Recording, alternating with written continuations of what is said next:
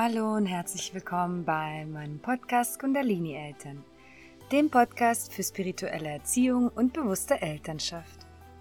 Mein Name ist Xenia Rodos und ich freue mich wirklich sehr, dass auch du mehr Bewusstsein, mehr Vertrauen und mehr Liebe in die Beziehung zu deinem Kind bringen möchtest. Heute möchte ich euch einige Wege aufzeigen, was ihr tun könnt, wenn euer Kind einfach nicht auf euch hören mag und dir konkret sechs Schritte an die Hand geben, die du durchführen kannst, um liebevoll einen Kompromiss mit deinem Kind zu finden.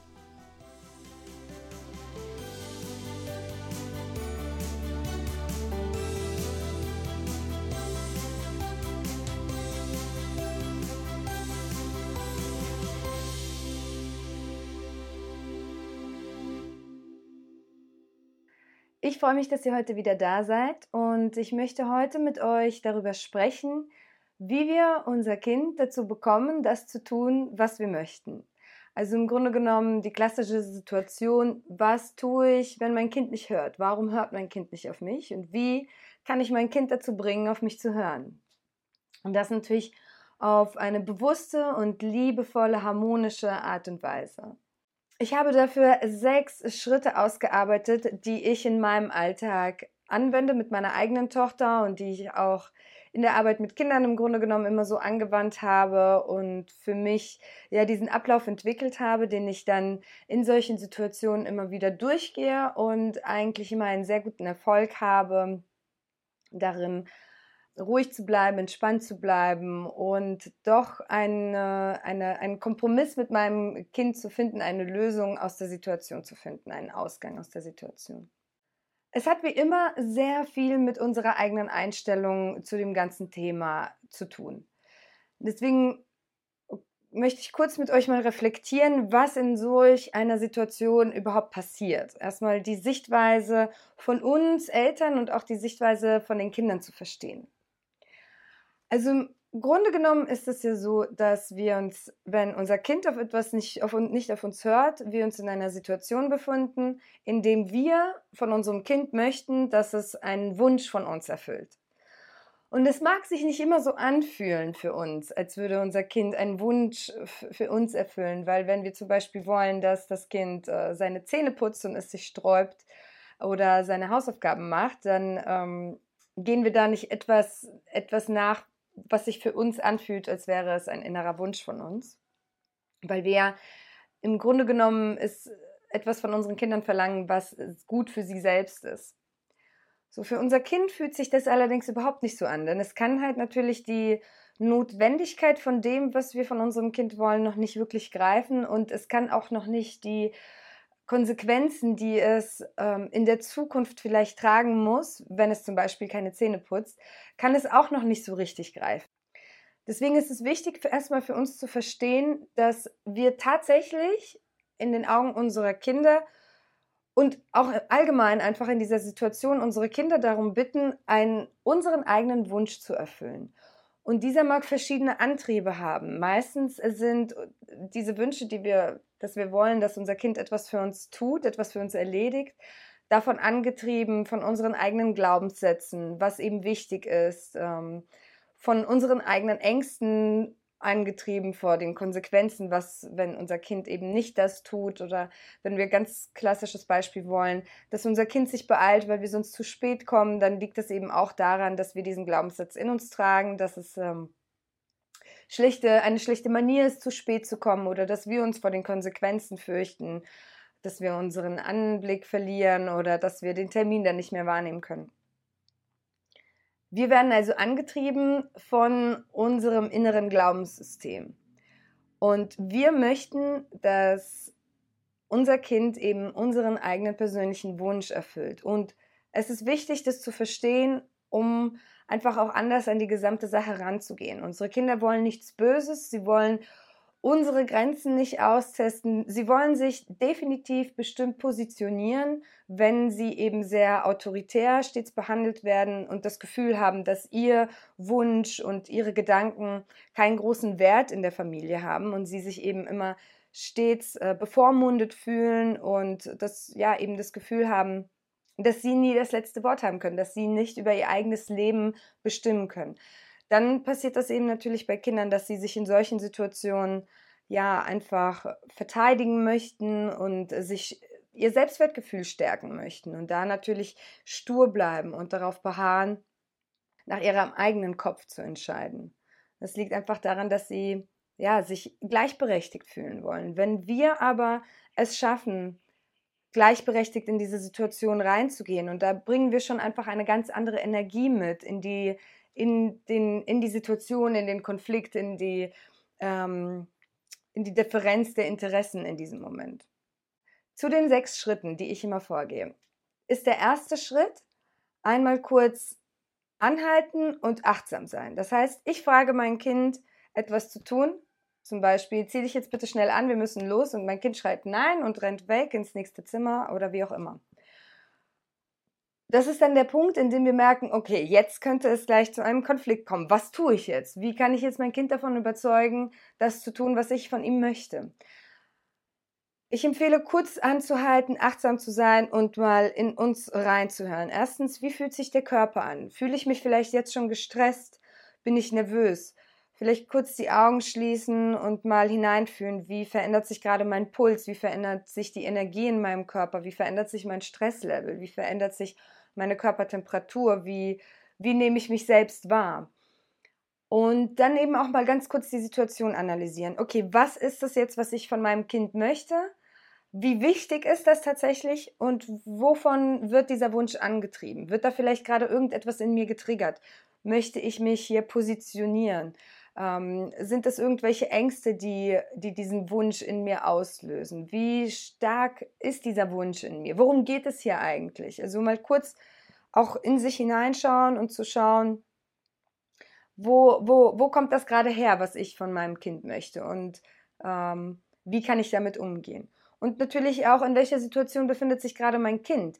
Ich kann mein Kind beobachten, wie, wie emotional ist gerade mein Kind, in welchem wie fokussiert ist er gerade bei dem, was er gerade tut? Wo, aus welcher Situation nehme ich ihn da gerade heraus? In welcher Stimmungslage befindet sich mein Kind? Ist mein Kind müde, hungrig? Einfach mal kurz die Gesamtsituation mal analysieren. Und tatsächlich passiert es häufig äh, dort schon, dass wir dann vielleicht von unserem Wunsch gar ablassen und merken, es ist vielleicht nicht der richtige Zeitpunkt oder ähm, mein Wunsch wird von etwas getriggert, was ich, wovon ich sowieso loslassen möchte. Ähm, genau, einfach mal, einfach mal schauen, in welcher Situation befinde ich mich dort gerade. Der zweite Schritt ist auf jeden Fall Ruhe zu bewahren. Und das können wir auch sehr proaktiv tun. Wenn wir eben im ersten Schritt gemerkt haben, wir sind nervös und aufgebracht, so können wir uns kurz beruhigen, tief durchatmen, indem wir einfach, ja, vielleicht auch für, für einige Sekunden unsere Augen schließen und bewusst langsam tief ein- und ausatmen. So können wir unseren Puls beruhigen. Wir können ähm, die Energie, die in uns aufsteht, gehen lassen. Wir können uns mal abschütteln. Das hilft sehr häufig, den Stress aus unserem Körper rauszuschütteln. Und wir können einfach die Intention uns legen und sagen, ich möchte bewusst, ruhig und entspannt in diese Situation hineingehen und ich möchte, egal was passiert, ruhig und entspannt bleiben. Das heißt, wir werden uns, uns selbst einfach bewusst und beruhigen uns, beruhigen unsere Stimme und gehen vielleicht mit einem Lächeln und auf, mit einer ruhigen Energie auf unser Kind zu, weil wir eben natürlich ganz genau wissen, dass unsere Energie, unsere Frequenz sich auf unser Kind übertragen wird. Wenn wir schon nervös und mit einer Wut oder mit einer Angst in, in diese Situation hineingehen, dann wird sich diese, werden sich diese Gefühle auf unser Kind übertragen und es wird uns beiden einfach sehr schwer fallen, hier einen Kompromiss zu finden, der beide glücklich stellt. Der dritte Schritt ist eben, dem Kind auf Augenhöhe zu begegnen. Das heißt, dass wir uns natürlich wie immer bewusst auch runtergehen, wenn unser Kind immer noch kleiner ist als wir, uns auf die Augenhöhe des Kindes begeben und uns auch mental auf die Augenhöhe des Kindes begeben. Wir erinnern uns, unser Kind ist nicht dafür da, um uns hier nach unserer Nase zu tanzen, unser Kind gehört uns nicht, sondern wir gehen hier einfach in einen Interessenkonflikt rein. Ich habe einen Wunsch, ich möchte ähm, dass wir jetzt gemeinsam das etwas Besonderes tun oder mein Kind etwas tut, was ich gerade möchte von meinem Kind. Und ähm, mein Kind einfach gerade ein, eine andere Ansicht auf die ganze Situation hat.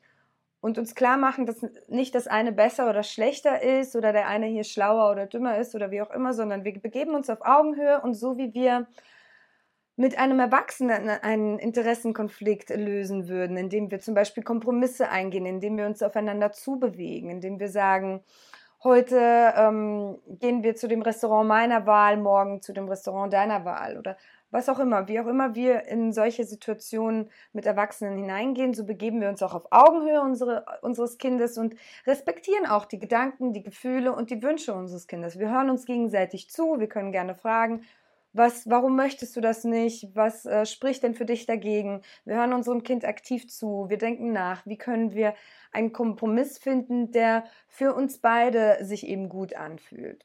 Und da ist es eben sehr wichtig, dass wir unserem Kind das Gefühl geben, dass es äh, wichtig ist, dass seine Meinung wichtig ist und dass wir nicht einfach daherkommen mit unserem Fingerschütteln und sagen, du hast jetzt zu tun, was ich dir sage, weil ich eben, wie ich eben erklärt habe, unser Kind dann natürlich einfach das Gefühl bekommt, hey, ich muss mich jetzt hier positionieren, ich muss meine, meine Ansicht vertreten und ich muss mich hier auch mal stark und wichtig genommen fühlen. Wenn wir unserem Kind von Anfang an das Gefühl geben, dass es wichtig ist, dann braucht es braucht es diese, diese Mauer nicht mehr aufzubauen, sondern es öffnet sich, unser Kind öffnet sich uns gegenüber eben genauso auf unseren Wunsch einzugehen. Im vierten Schritt können wir dann, nachdem wir eben gefragt haben, warum unser Kind das nicht machen möchte und wir über die Situation nachgedacht haben, kann es natürlich auch schon sein, dass sich das Ganze aufgelöst hat, weil wir unser Kind vielleicht dann besser verstehen.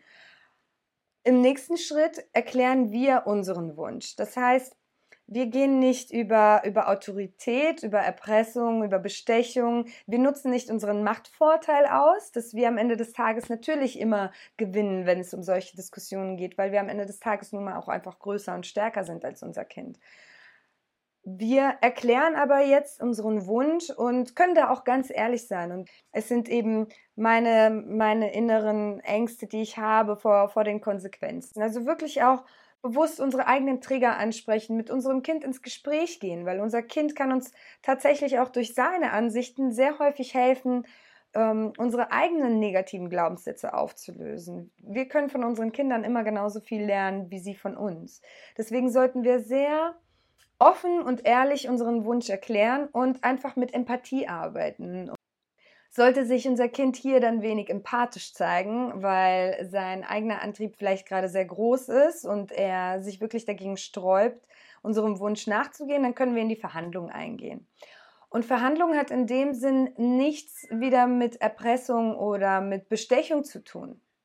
Es hat nichts damit zu tun, dass wir unserem Kind ähm, die doppelte Eismangel versprechen, wenn es sich jetzt beeilt, oder dass wir unserem Kind äh, ein Fernsehverbot aussprechen, wenn es jetzt nicht unseren, ja, unseren Anweisungen nachgeht.